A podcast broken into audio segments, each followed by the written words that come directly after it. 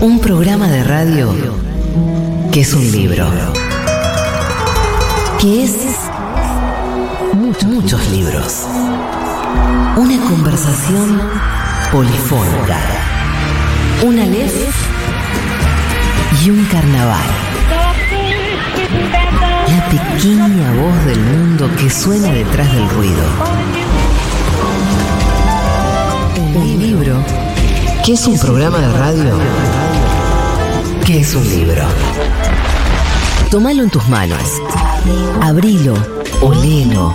Sentí, sentí sus páginas. Y prepárate para el mejor de los viajes. Juan Francisco Gentile y Eugenia Sicabo te dan la bienvenida a Marcar como leído.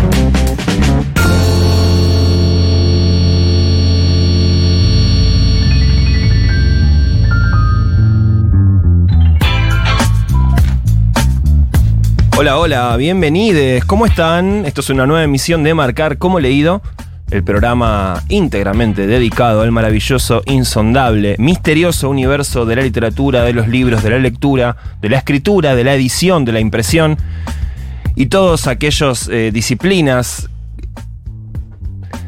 ¿cómo, cómo decirlo? Que derrama la literatura sobre nuestras vidas. Todo eso es materia de marcar como leído este programa que hacemos todos los martes a partir de las 20 horas en Futurock y que vos lo escuchás también si te dan ganas en formato podcast en las plataformas eh, que, que más te guste.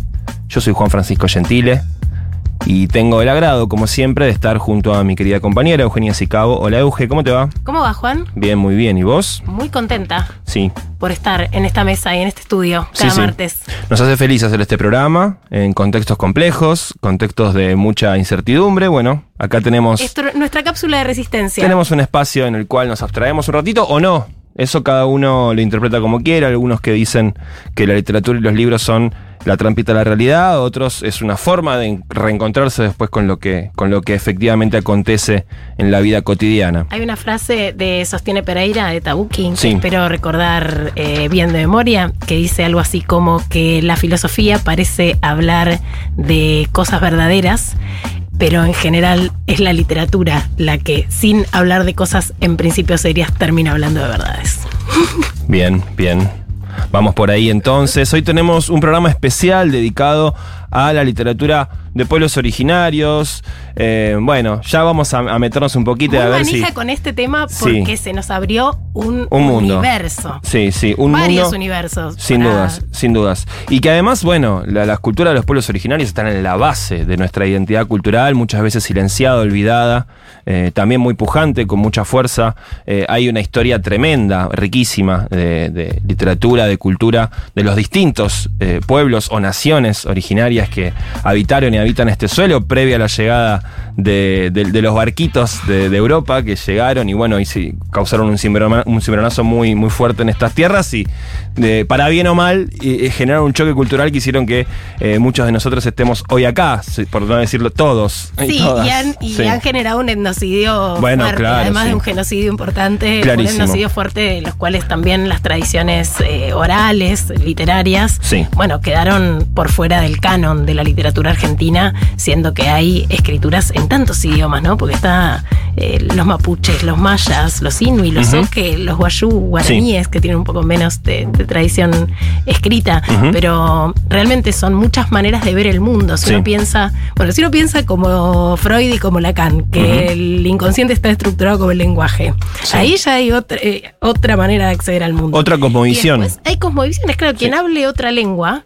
que no tiene que ser una lengua, digo, puede tener una gramática similar a la lengua castellana, aprende una manera de ver diferente el mundo. Digo, uno acomoda sus categorías cognitivas porque Sí, claro. la única manera que tenemos de conocer el mundo es a través del lenguaje. que organiza las cosas, Organiza- organiza lo que nos rodea, que se nos presenta como algo desconocido cuando llegamos a la vida y, y el lenguaje tiene esa facultad de ordenar, jerarquizar, eh, darle, darle sentido a las cosas que nos rodean y claro, otros, otras lenguas eh, distintas a las que habitualmente escuchamos o hablamos, bueno, no- no- nos dan otra forma de organizar y de pensar el mundo y ni hablar eh, las naciones originarias que tenían y tienen todavía una relación muy diferente con la naturaleza, con la tierra, con las aguas, Con los ser. cielos, con, con los animales y demás. Así que bueno, sobre todas estas cuestiones vamos a estar conversando hoy, no solamente Eugenia y yo, que somos eh, legos en, en esta materia, entonces hemos... eh, Neófitos, Exactamente, hemos invitado eh, a personas que opinen acerca de esto y también vamos a tener una invitada en piso que es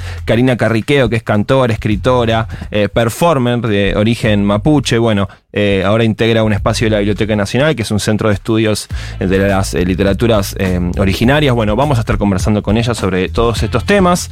Tenemos, como siempre, el Bermucito de la Fuerza, que nos envía cada martes con corcho. Son botellas con corcho sonoro. Y a ver cómo me suena a mí, porque a cada uno Dale. le suena distinto. A ver, tiene sonido. Bien. ¿Se sonó bien? Me acompañan. Yo creo que sí, yo este creo que sí. Me A mí- quieren las botellas a- de la fuerza. Alguna vez me dejó a gamba, eh, pero, pero siempre, siempre está. Y siempre además está te voy a hacer sonar esto que ya es un clásico Sí. de este programa, que es el sifón que viene eh, frío desde mi heladera, directo a los estudios de Futurock, y suena así. Es un sonido mm, Muy re- relajante. ASMR, ¿no? Es un sonido relajante el del sifón, sí, sí, sin dudas. Corcho y sifón, yo creo que si estás estresado, estresado un día, te pones este sonido de corcho y sifón y, y vas a relajar. Bien, y hoy, son- hoy sorteamos nuevamente, como cada martes, eh, libro de Planeta. Este mes estamos con Desde la Boca, de Martín Cohen y Ricardo Cohen. Y bueno, nos pueden escribir al 1140 660000, también en arroba futurock ok. Eh, Es el último mensajes. martes que pueden participar por Sí. el libro Desde la Boca de Martín Cohen y Ricardo Cohen cuando lo extraordinario se vuelve normal. Sí. Así que el bosterismo termo, que nos estamos disputando ahí la séptima Copa Libertadores, ahora en breve, es el momento de que nos manden sus mensajes. Sí, y que manden nos audios. cuenten a ver si acceden a literaturas escritas en otra lengua, Sí. que no sea el castellano. ¿Y cuál es la experiencia cuando leen en otros idiomas que tal vez no manejen del todo, pero hay una intuición y ahora hay traductores y cosas, y como, sobre todo la poesía, ¿no? Sí. Vos que sos poeta, a mí es en el lugar en donde más me dejan afuera las lenguas que hablo bastante bien, Claro. porque ahí hay un manejo del lenguaje Claro. que justamente excede la lógica tradicional. Otros niveles de sentido, Y sí. entonces ese nivel de sentido, en general en la poesía Sí. en inglés sobre todo, ah, La cadencia, el ritmo, la musicalidad del verso, eh, no Claro, siempre ganás- es fácilmente de, de agarrar en una lengua que no es, es, eh, ajena, sí. O sea, ganás quizás la música, pero perdés una capa de sentido. Eh, bueno, si les gusta leer en traducción, Sí. si conocen a traductores, pensemos un poco Dale. eh, de dónde vienen las literaturas que leemos. Muy bien, hecha la presentación de este programa, hoy nos dedicamos eh, únicamente a literatura de pueblos originarios a lo largo de esta hora, así que están todos invitados. Esto se llama Marcar como leído. Juan y Eugenia. Martes, de 20 a 21. Futurock.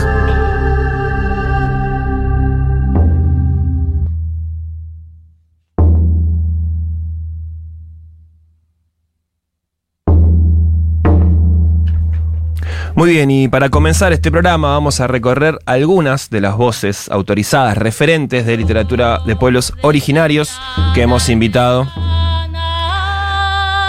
para opinar, para contarnos, para poder hacer este recorrido. En marcar como leído ya notarán que hay sonidos distintos a los habituales. Eh, primera voz que vamos a escuchar, en este caso es la de Violeta Persia, traductora e investigadora de poesía indígena contemporánea en Flaxo. Tradujo el libro Soy una maldita salvaje de Anne Antane Capesh en la editorial Espacio Hudson y nos contó un poco acerca de su investigación, su trabajo con las literaturas de pueblos originarios y esto nos contaba.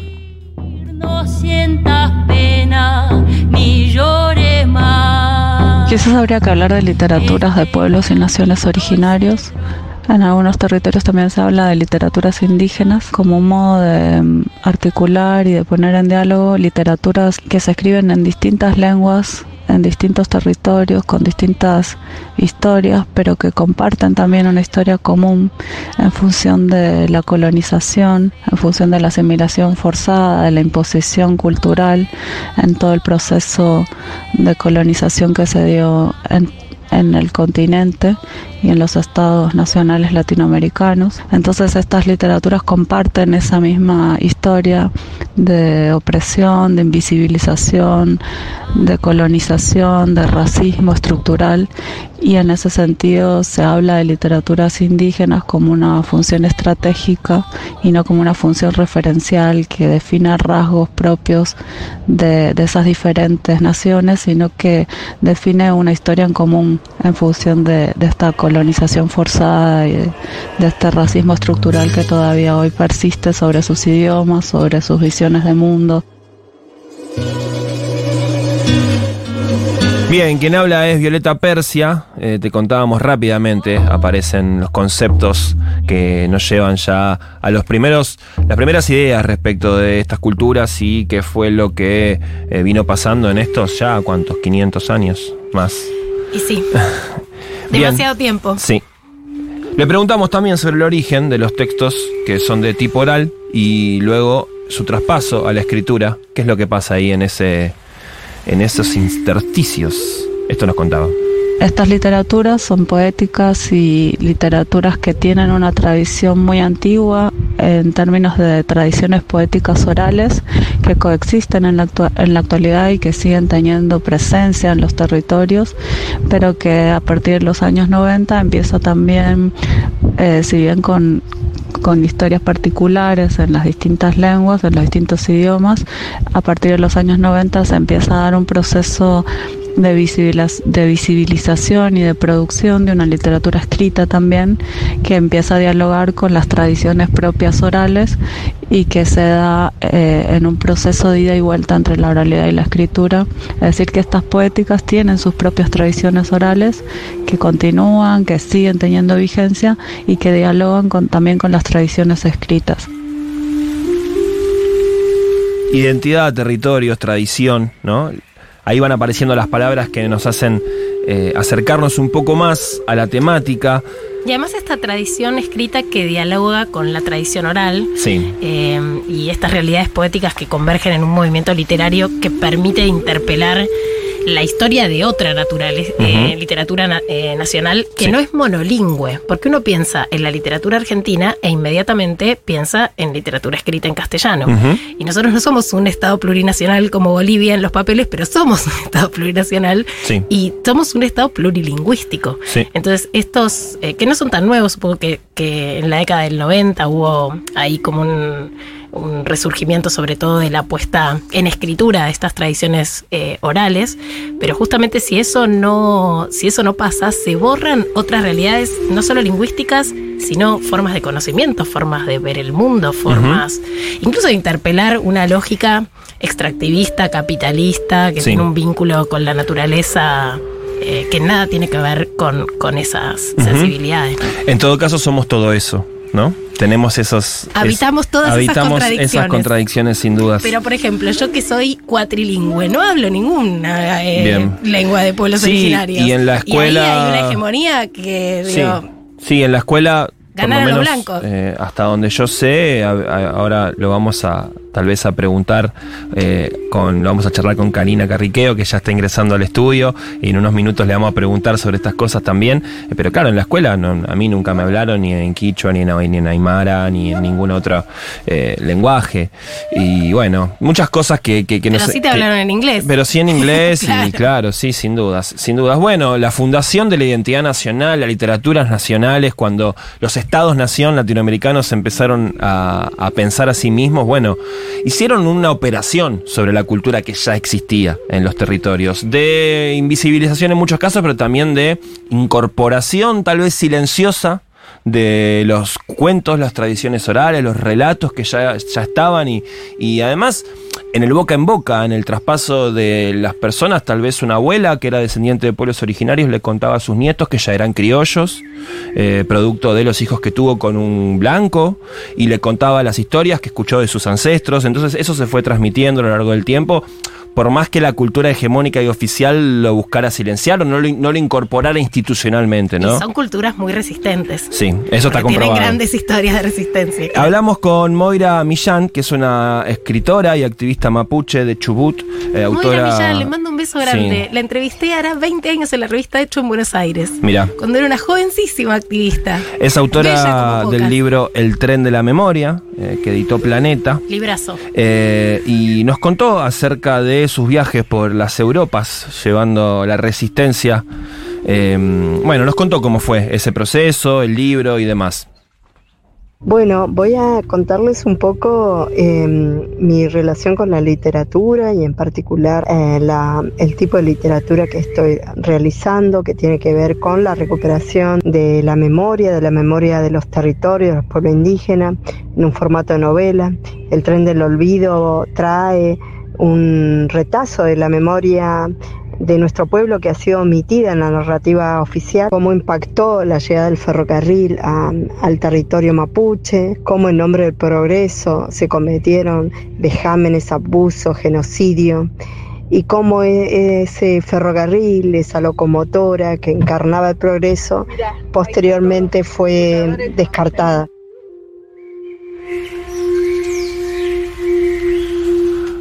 Bien, era Moira Millán, eh, quien nos eh, contaba acerca de su trabajo. eh, y también, bueno, profundizamos un poquito en una segunda pregunta acerca de esta literatura. Y ah, yo cada vez que digo literatura de pueblos originarios hago como un pequeño ruidito porque lo ponemos con, con un subrayadito con un signo de pregunta, tal vez. Porque literatura no significa lo mismo, decís. Porque es un concepto que me parece que es occidental.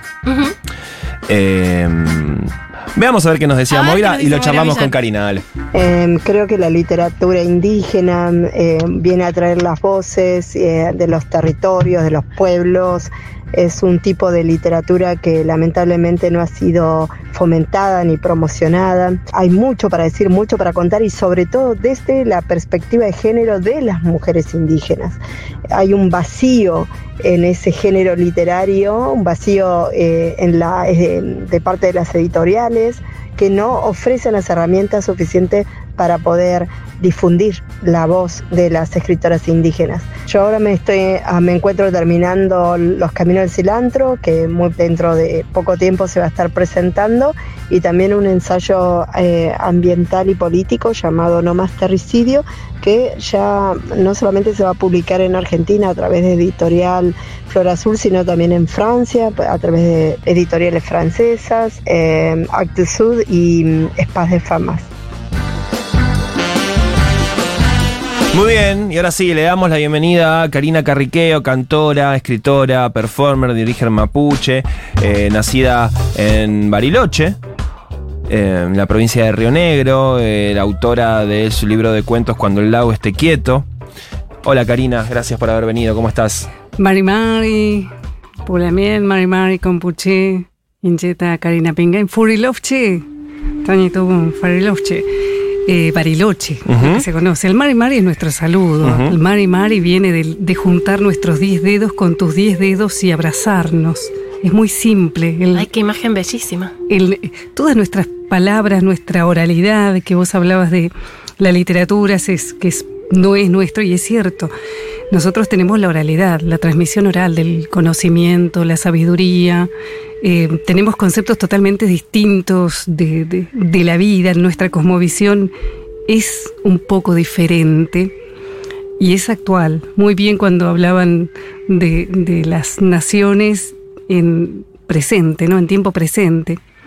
Eh, no se habla ya de, de existían, habían, que es lo que oímos todos en el colegio, ¿no? Vivían, existían, comían y no, hoy hay que hablar en presente. Así que feliz de estar acá y muchísimas gracias. No, gracias a vos por estar. Es que hay tantas operaciones ideológicas detrás de la construcción del Estado-Nación Argentina. Toda nación necesita hacer una operación etnocida hacia adentro porque tiene que fijar una lengua eh, oficial. Digo, pasó en los estados europeos con los dialectos. Pienso en Italia, la tierra de mi madre. Digo que su lengua no era considerada una lengua oficial, sino un dialecto de menor categoría que el calabrés. Esas operaciones aparecen. Pero acá hay una operación ideológica en donde hay un borramiento Conquista del desierto, nos enseñan en el colegio. Desierto, o sea, es el significante que dice que no hay nada, que no hay nadie. Eh, entonces también esto que vos señalas de hablar en presente, es- somos contemporáneos. O sea, no es una cultura monolítica que quedó eh, además parecida a sí misma como era hace 500 años. En ninguna cultura sucede eso. Eh, no sé cómo eso se manifiesta en, en la transmisión de lo oral a lo escrito. Digo, porque también hay algo, o al menos en nuestra cultura occidental, de acumulación del conocimiento y del saber que pasa por la escritura, por lo impreso, por eso que por lo menos pasa la prueba del tiempo sin depender de las conciencias individuales y de la memoria individual. Claro, hay, hay distintos conceptos. El, el mapuzungún es, es bellísimo porque hay términos que significan muchísimo. Por ejemplo, habrán oído que muchos niños tienen de nombre Nehuen, Nahuel. Eh, bueno, Nehuen es una, de, una palabra bellísima porque significa la fuerza espiritual. Cuando nosotros decimos Futa Nehuen, alguien se emociona, Nehuen, Nehuen, lo animamos con, con eso. El, el Marichihueu, por ejemplo, es, bueno, estamos aquí de pie nuevamente, una y otra vez.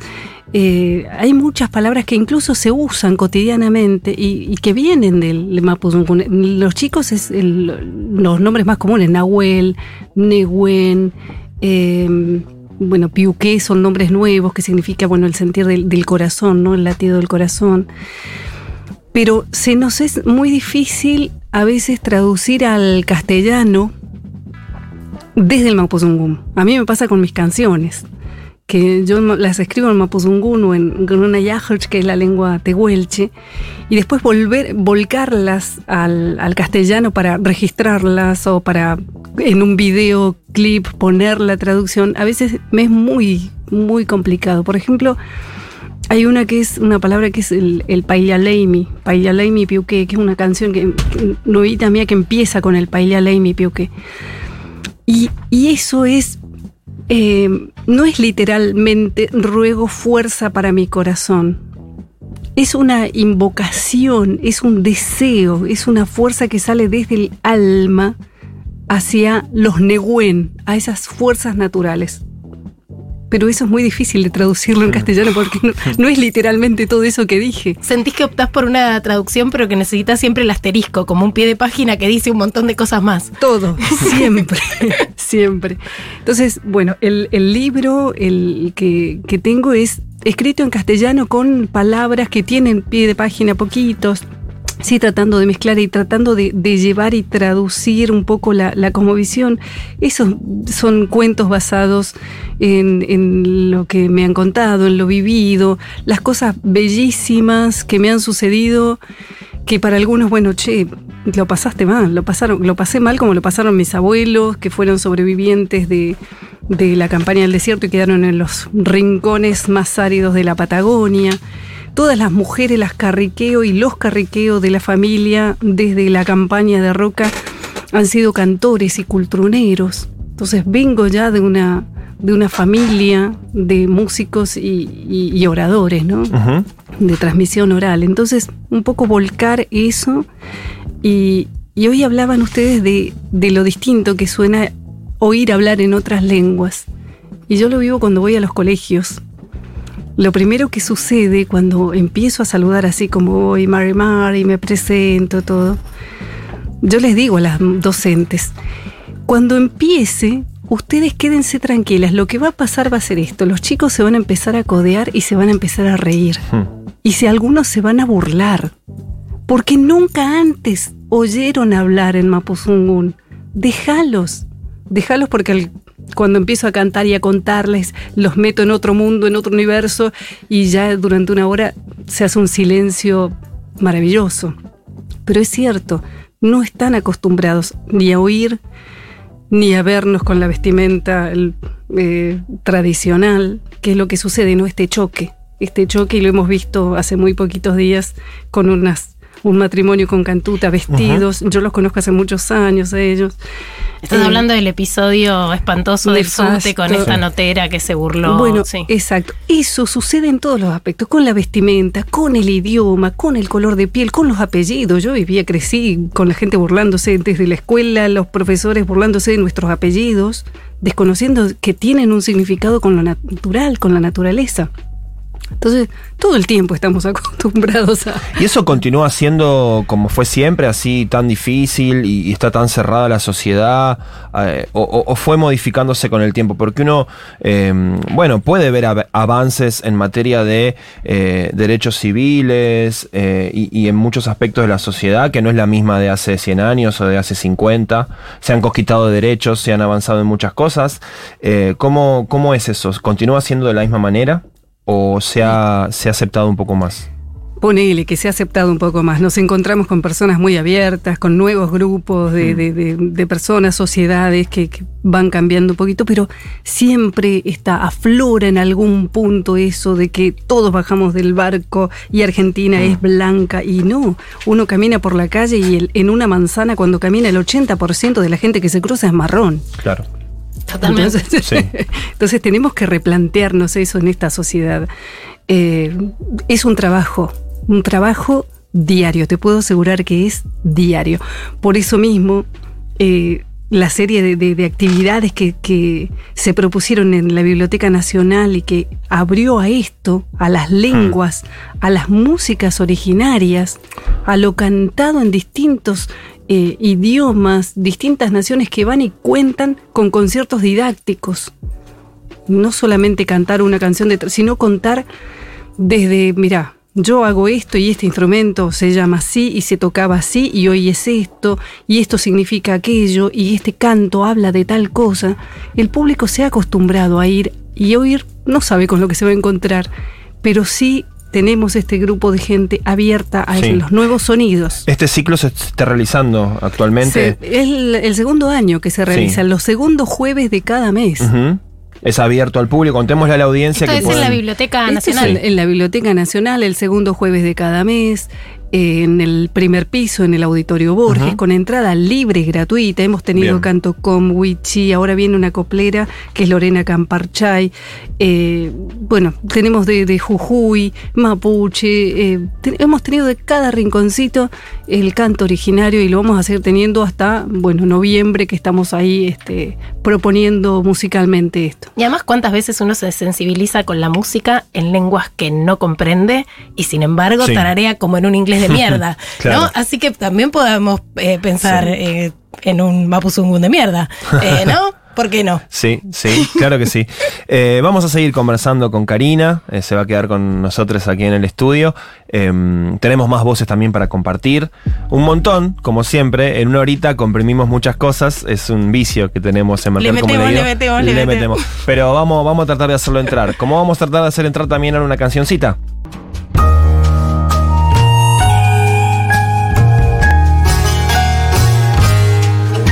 Todas las semanas, gracias a la gente amiga del Grupo Planeta, tenemos para sortear entre la oyentada bella de marcar como leído un libro. Es el último jueves, eh, martes, que van a poder participar por Desde la Boca de Martín Cohen y Ricardo Cohen, cuando lo extraordinario se vuelve normal, esta compilación de textos que hablan de la pasión Ceneice. Y se pregunta qué es lo que distingue a Boca de todos los otros equipos del fútbol, nacional e internacional. Un texto, bueno, ya dijimos en otros programas, muy bosterotérmico. Eh, hay que estar eh, montado en una bocaneta, Sí. sí, para, para leerlo. Eh, pero hay historias que en muchos casos podrían sonar inverosímiles si no hubieran sido protagonizadas por hinchas de boca.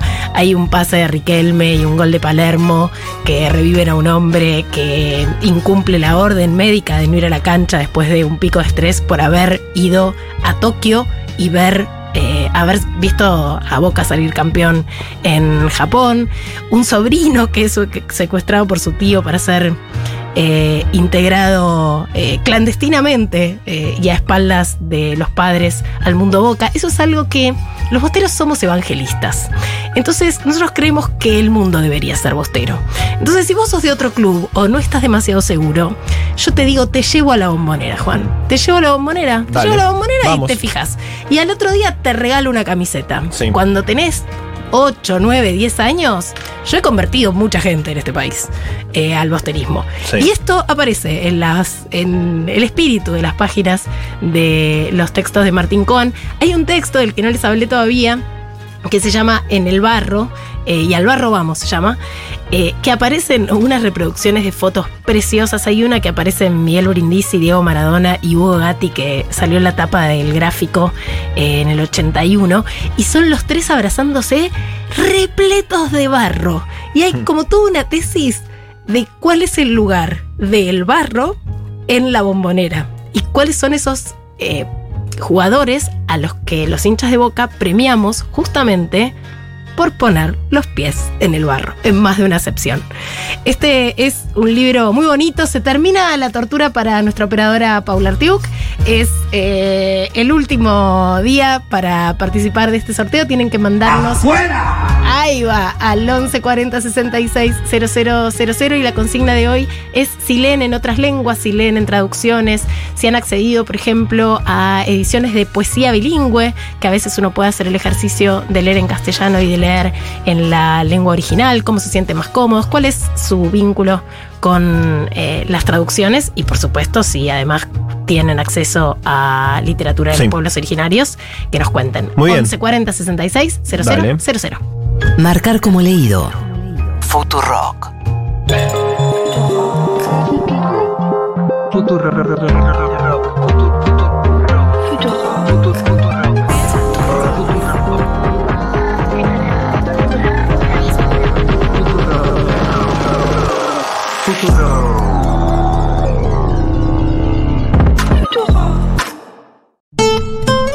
Juan Francisco Gentile y Eugenia Sicabo. Marcar como leído. Futurock.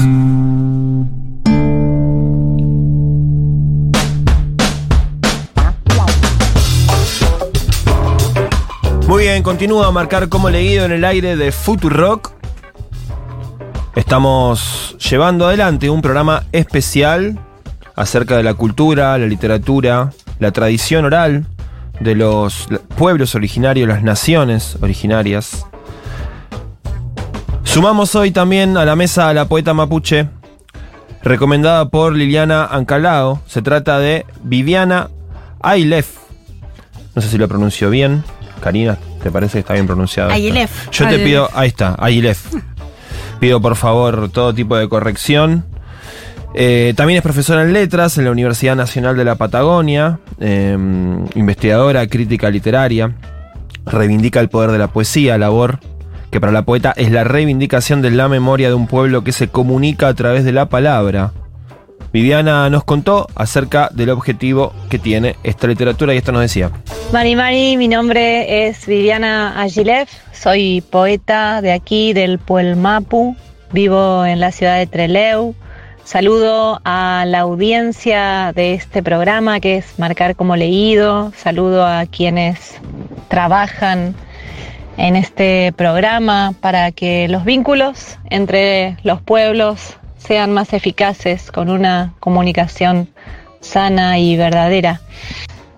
En principio mm, quisiera contarles que pertenezco a un pueblo, pertenezco al pueblo mapuche, me dedico a la poesía, tiene una intención y es colaborar a esta construcción colectiva que hacemos entre todos como pueblo para, para que se nos conozca, para despegarnos de la imagen estereotípica que los medios de comunicación hegemónicos también han ayudado a fortalecer esa imagen eh, vinculada con el terrorismo. Por nuestra parte, la literatura que hacemos quienes pertenecemos a algún u otro pueblo originario, supongo que intenta eh, despegarse del folclore en el presente, ser más respetuoso de nuestros modos de ser y de estar y de andar, pero siempre cuidando de que quede, por lo menos esto es lo que siento yo, escribiendo desde este lugar, que quede tendido el vínculo de diálogo con la sociedad no mapuche en este caso, en el caso que me, que me toca. La escuchábamos a Viviana Gilef, eh, que también nos habló acerca de la responsabilidad que tiene como escritora de literatura en lengua originaria, y esto nos contaba. Es un lugar de mucha responsabilidad porque mm, uno eh, no tiene la sensación de estar haciendo literatura propiamente dicha, porque básicamente el concepto de literatura y el concepto de poesía eh, nos es ajeno como pueblo. Eh, son conceptualizaciones occidentales antes que nada y nosotros somos un pueblo que trabaja la palabra ante todo.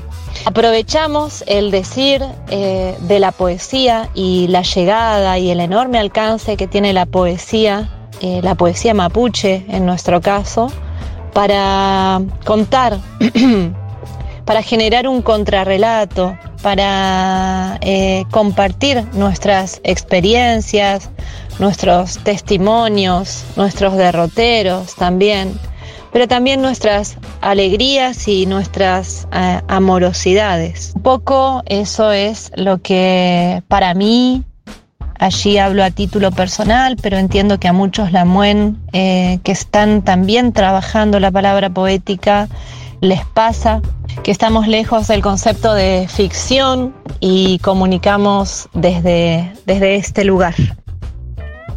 Me vuelve loca que pueblos tan apegados a la palabra no tengan el concepto de poesía, ni de literatura, ni de ficción. Rompe todas mis categorías de la percepción. Claro. Nosotros hablamos de la, la magia de lo real. Lo que para ustedes es ficción, para nosotros es nuestra cosmovisión. Es lo que vivimos, es lo que vemos y es lo que sentimos. Crecemos, no solamente escuchando la palabra de los mayores contándonos, sino que muchas veces, eh, yo que me crié en la cordillera, es salir a mirar, salir a mirar la noche, salir a mirar las estrellas y contar historias con ellas. Y todo tiene vida y cosas que se sienten y se pueden ver. Es la magia de lo real. Ese es el mundo en que vivimos y en que crecemos. Es que, es difícil después traducirlo, ¿no? También conversamos con Chana Mamani, investigadora, poeta aymara, activista marrón, eh, autora del libro Yarawis, que son poemas, relatos eróticos aymara. Y le preguntamos sobre qué significaba para ella escribir poesía erótica eh, en esa lengua, y esto nos decía Chana. Ahora de escribir, siendo indígena marrón, es mucho más allá de haber hecho esa escritura, sea la que sea, es algo que termina siendo una excepción o termina siendo una traducción hecha por, por otras personas y es un lugar de disputa es un lugar de irrupción, de quiebre, de ruptura. Por eso va más allá que el simple hecho de que te guste desees o quieras escribir. Tiene ese sentido político que atraviesa eh, a la escritura y esa escritura a la historia, porque las diferentes formas de que aparece la escritura este, en diferentes naciones o comunidades indígenas originarias tienen que ver con otras formas también de entender a la cosmovisión, a la tierra y a la simbología. El escribir y el hecho de leerse también es, es una deuda social y es una acción política. Bien, ahí la escuchábamos a Chana Mamani y seguimos aquí en el piso con Karina Carriqueo, cantora, escritora.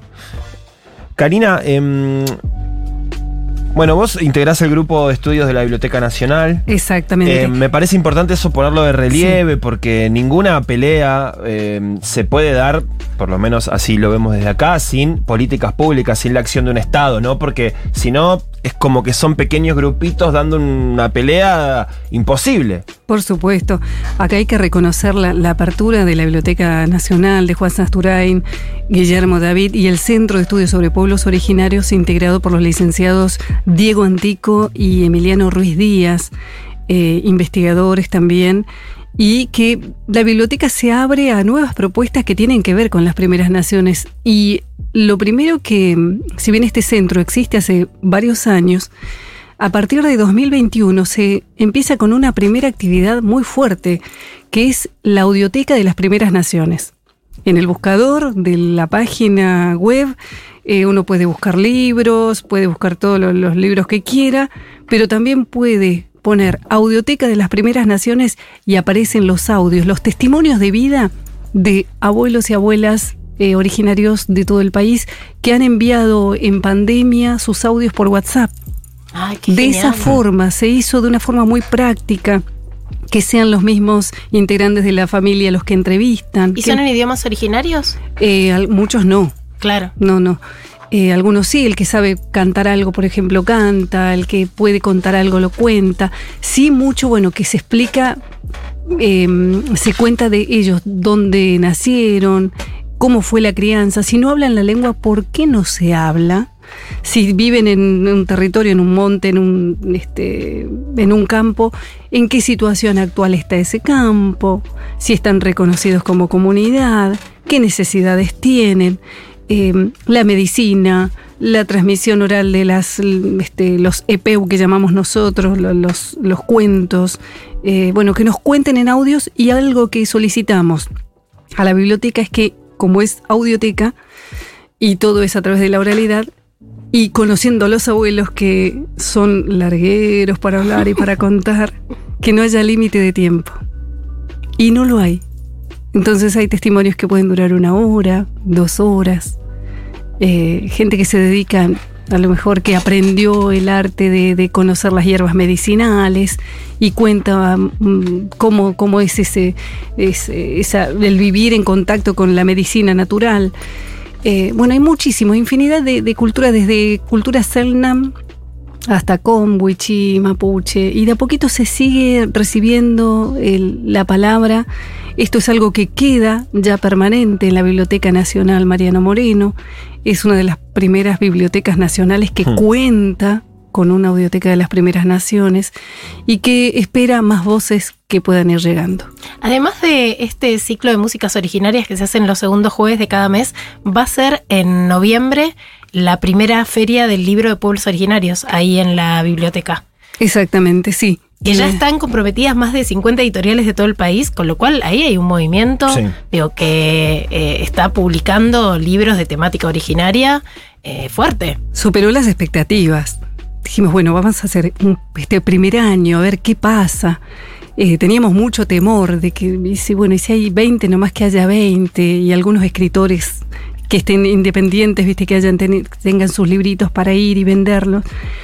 Y la convocatoria fue a nivel nacional y sí confirmaron su presencia más de 50 editoriales de todo el país, más otro tanto de escritores independientes que van a tener su lugar para ir y vender su libro. Dar, bueno, queremos ver qué es lo que se está leyendo en Argentina respecto a pueblos originarios distintas visiones, distintos aspectos, culturas, no sé, algunos ligados más a la medicina, por ejemplo, otros ligados a la poesía, como Liliana Encalao, que tiene sus libros también publicados por, por Hudson, la Pero editorial. ella tiene poemas bilingües. Yo leí algo de ella en castellano Puzungún, Sí. que bueno, es interesantísimo es hacer esa muy experiencia. lindo. Es muy lindo y ella, bueno, eh, también, además de esta, bueno, vamos a cerrar primero con, con la, la feria el 5 de noviembre de 14 a 19 horas en la Biblioteca Nacional. Pueden ir y, y adquirir el material que haya disponible. Así que eso respecto a la primer feria del libro temática originaria. Y por otro lado, en el canal de YouTube de la Biblioteca Nacional están Letras Originarias, que justamente Lili pertenece también al ciclo de entrevistas, eh, escritores originarios que tengan su libro y que nos cuenten, bueno, cómo es que se deciden ¿no? a publicar. Es muy difícil eh, encontrar espacios, encontrar editoriales, contar con, con los recursos. eh, pero bueno, finalmente hay material publicado y bueno, el ciclo Letras Originarias también está disponible en las redes.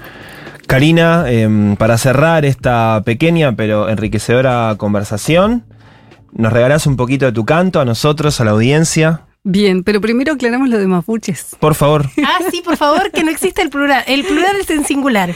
Claro, porque muchos dicen los mapuches y no existen los mapuches. Para decir el plural es pumapuche. Mapu es tierra y che es gente. Mapuche quiere decir gente de la tierra.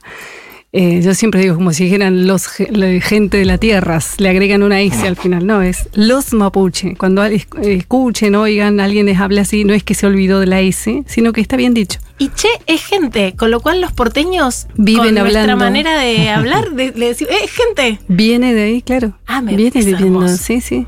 El che es gente. El mapu tierra, gente de la tierra. Bueno.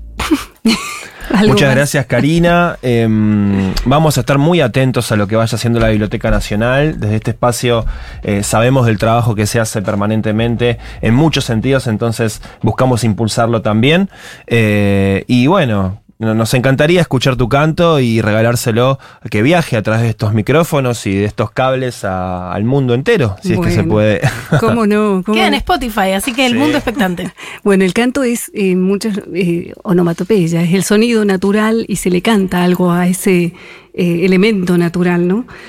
Eh, el- esto es una vuelta ahí, el canto sagrado al tigre. Y lo voy a tocar con el trompe, un poquitito esta arpa de boca, y suena así.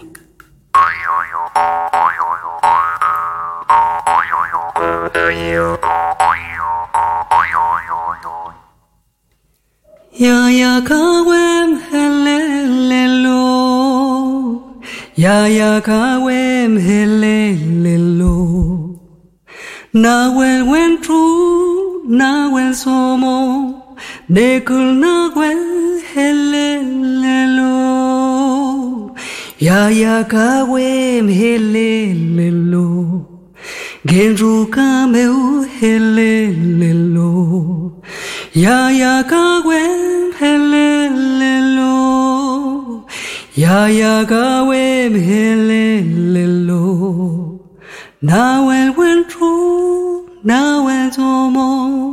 Nekul na wel helelelo Ya ya kawem helelelo Genru kameu helelelo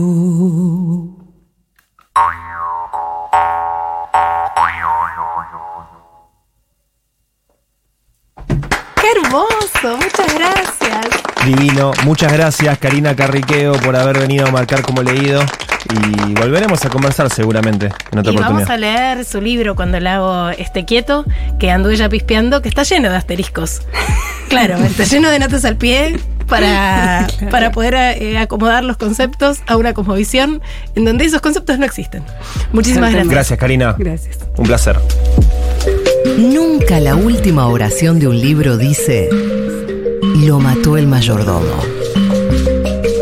Marcar como leído. Un libro es mucho más que su trama. salir como Las nubes oscuras iban tiñendo el paisaje para convertirlo en una foto en sepia. Con la comida ya lista, se cerraba una conversa sobre la lucha de continuar sin pausa, con un amor sincero que debe salir de un corazón tranquilo, por tener buen pensamiento, con el conocimiento de amar con inteligencia. Ese es el final de Cuando el lago esté quieto, de Karina Carriqueo, publicado por Camina Lucis.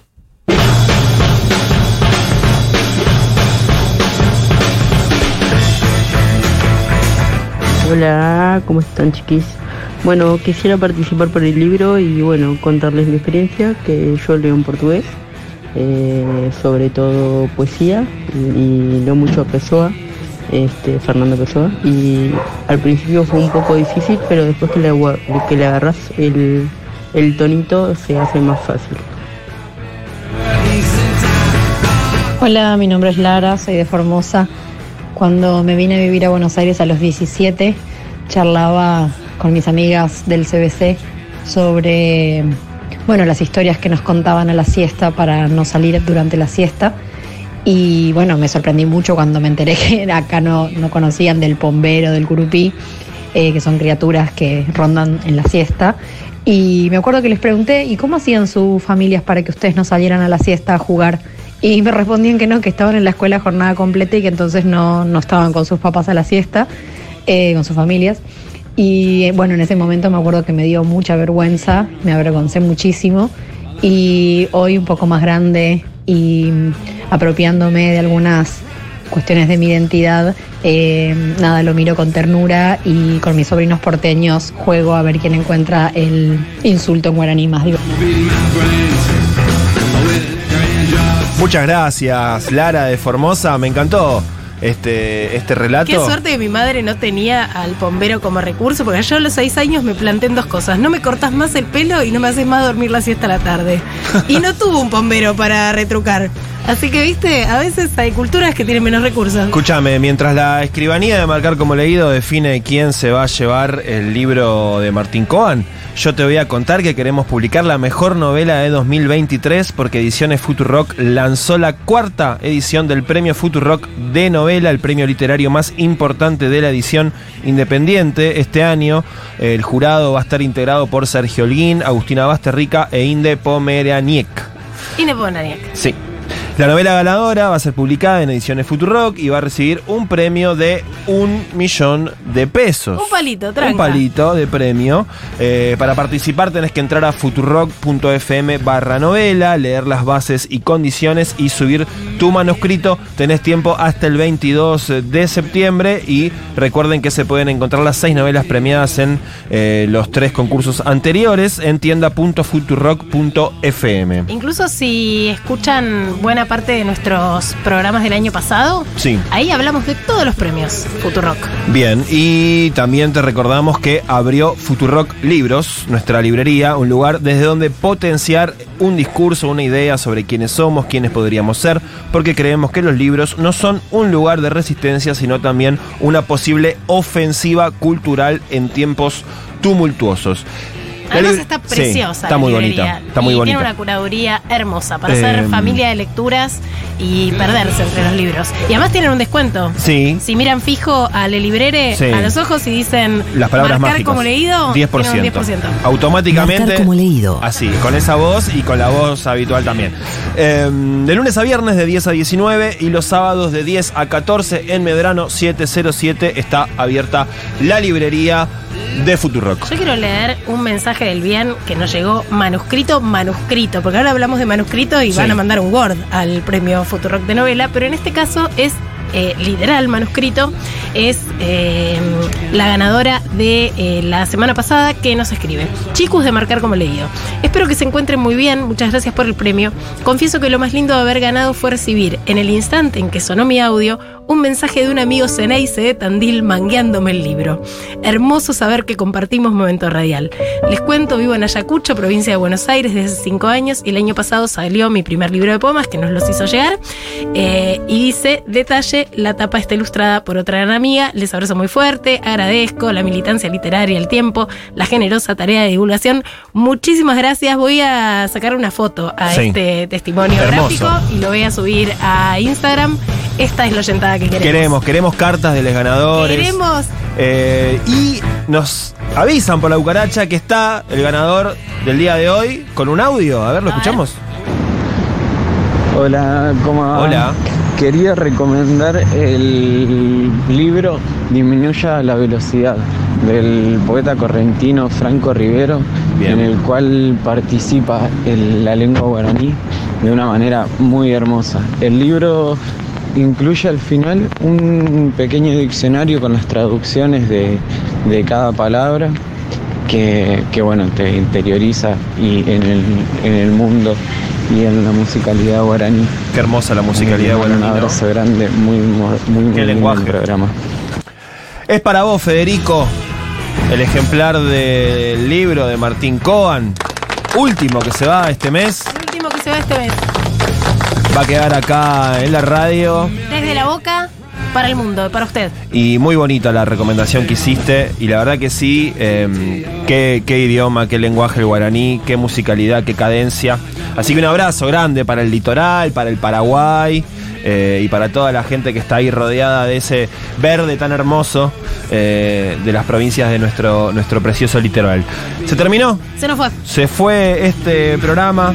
Nos volvemos a encontrar la semana que viene. Estuvo Daniela Morán en la producción y la coordinación del aire. Estuvo Paula Artiuk en la operación técnica y la puesta en el aire. Leila Gamba es la coordinadora de ediciones Futurock. Mi nombre es Juan Francisco Gentile. Mi nombre es Eugenia Sicabo. Y nos volvemos a encontrar la próxima semana cuando hagamos un nuevo capítulo de Marcar como Leído. Chau, chau.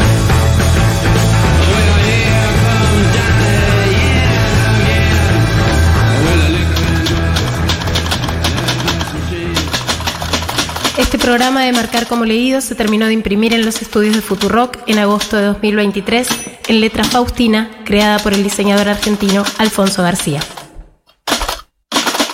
Marcar como leído.